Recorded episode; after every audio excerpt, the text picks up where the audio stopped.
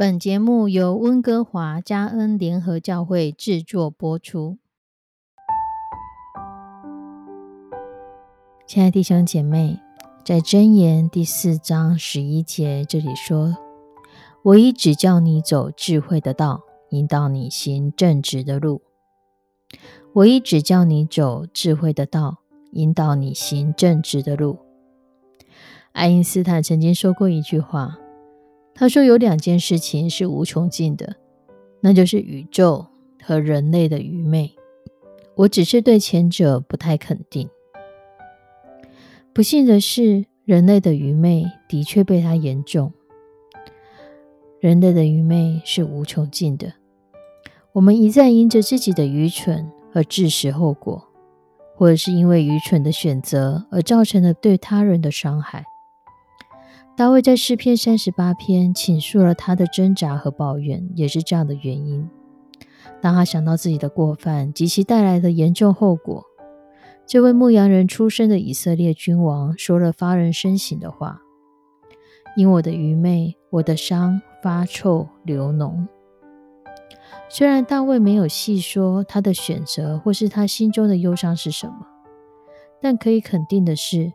大卫明白，这一切都是源自于他的愚昧，而要摆脱这种足以让人毁灭的愚昧，我们需要拥有上帝的智慧。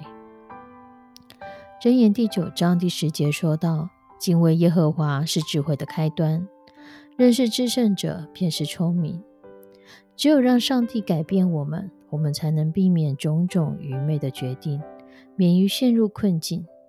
因着他慈爱的引导，我们才能行走在上帝智慧的道路上。不管路有多远，多么难走，照着神所吩咐的起身；不管路有多远，多么难走，属神的孩子都必须勇敢地向前走。起来走吧，不要停在现在，永远不要因为眼前的环境而改变了你对神的心意。每个人都有自己的流泪谷，也都会遇到所渴望的溪水干了的状况。但我们可以依靠主，将它变成泉源之地，活得有盼望，活得力上加力，活得像是有神疼爱的人一样。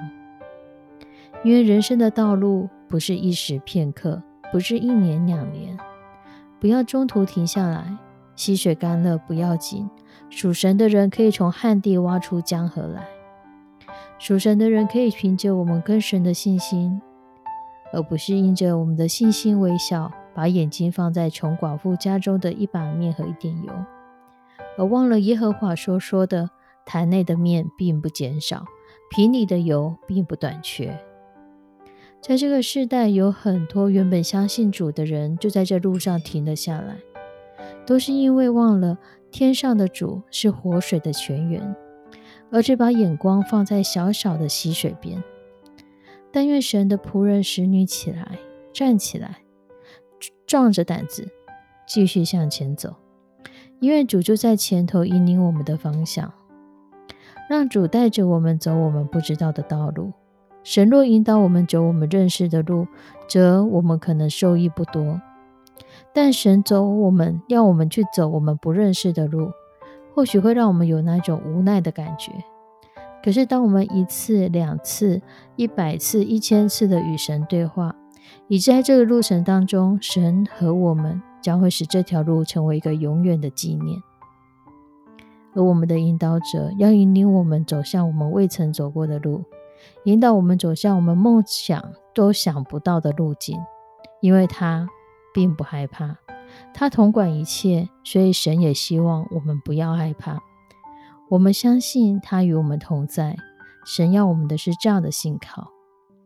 而在极难的时候，他的子女、他的孩子、属他的人，如何抓着神的手，乃是神的喜乐。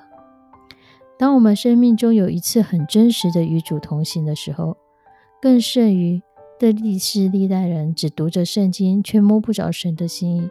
还要我们更亲近神，因为我们所要做的就是，无论在什么样的境况之下，就让我们放心的将我们的生命交在神的手中。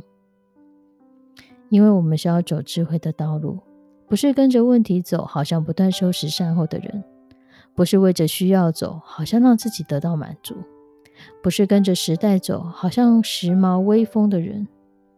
我们是要跟着神走，是跟着神的智慧走，是跟着他走上那个人生的智慧道路。在这过程当中，求神不断的告诉我们，我们应当走的路，不使我们因着我们的愚昧而走向死亡。而神的爱是何等的长阔高深，神的爱是何等的包容我们、围绕我们、引导我们，好使我们的心可以发出惊叹。亲爱的弟兄姐妹，因为我们在神的里面，深刻的可以体验箴言第四章十一节所说的：神指教我们走智慧的道，神引导我们行正直的路。求圣灵来帮助保守我们，我们一起来祷告。慈悲我们的上帝，主，你引导我们走智慧的道路。主，求你的圣手来帮助保守每一个收听这个节目的弟兄姐妹，不让我们因着自己的愚蠢而陷入自食恶果的结果，不让我们因着自己的选择而后悔莫及。求你指教我们走智慧的道，求你引导我们走正直的路，保守我们在你的里面，每一步、每一个脚印、每一个决定，主都是有你的引导。而我们不断的投入我们的信靠，相信信实的你必负责到底，信实的你也在引导着我们继续的向前行。求你帮助我们拥有从你而来的智慧，让我们真实学习敬畏耶和华是智慧的开端。认识至高者就是聪明。唯有你改变我们，唯有你可以让我们免于种种愚昧的决定。唯有你慈爱的引导，让我们可以走在上帝你智慧的道路上。求你的圣灵来带领保守每一个收听这个节目的弟兄姐妹。不管我们现在遭遇的路有多难行，不管我们碰到的困境有多多，不管我们碰到多少伤心的事情，求你就帮助我们活得有盼望，活得力上加力。活得像被你宠爱的孩子一样，献上我们的祷告，祈求奉主耶稣的圣名，阿门。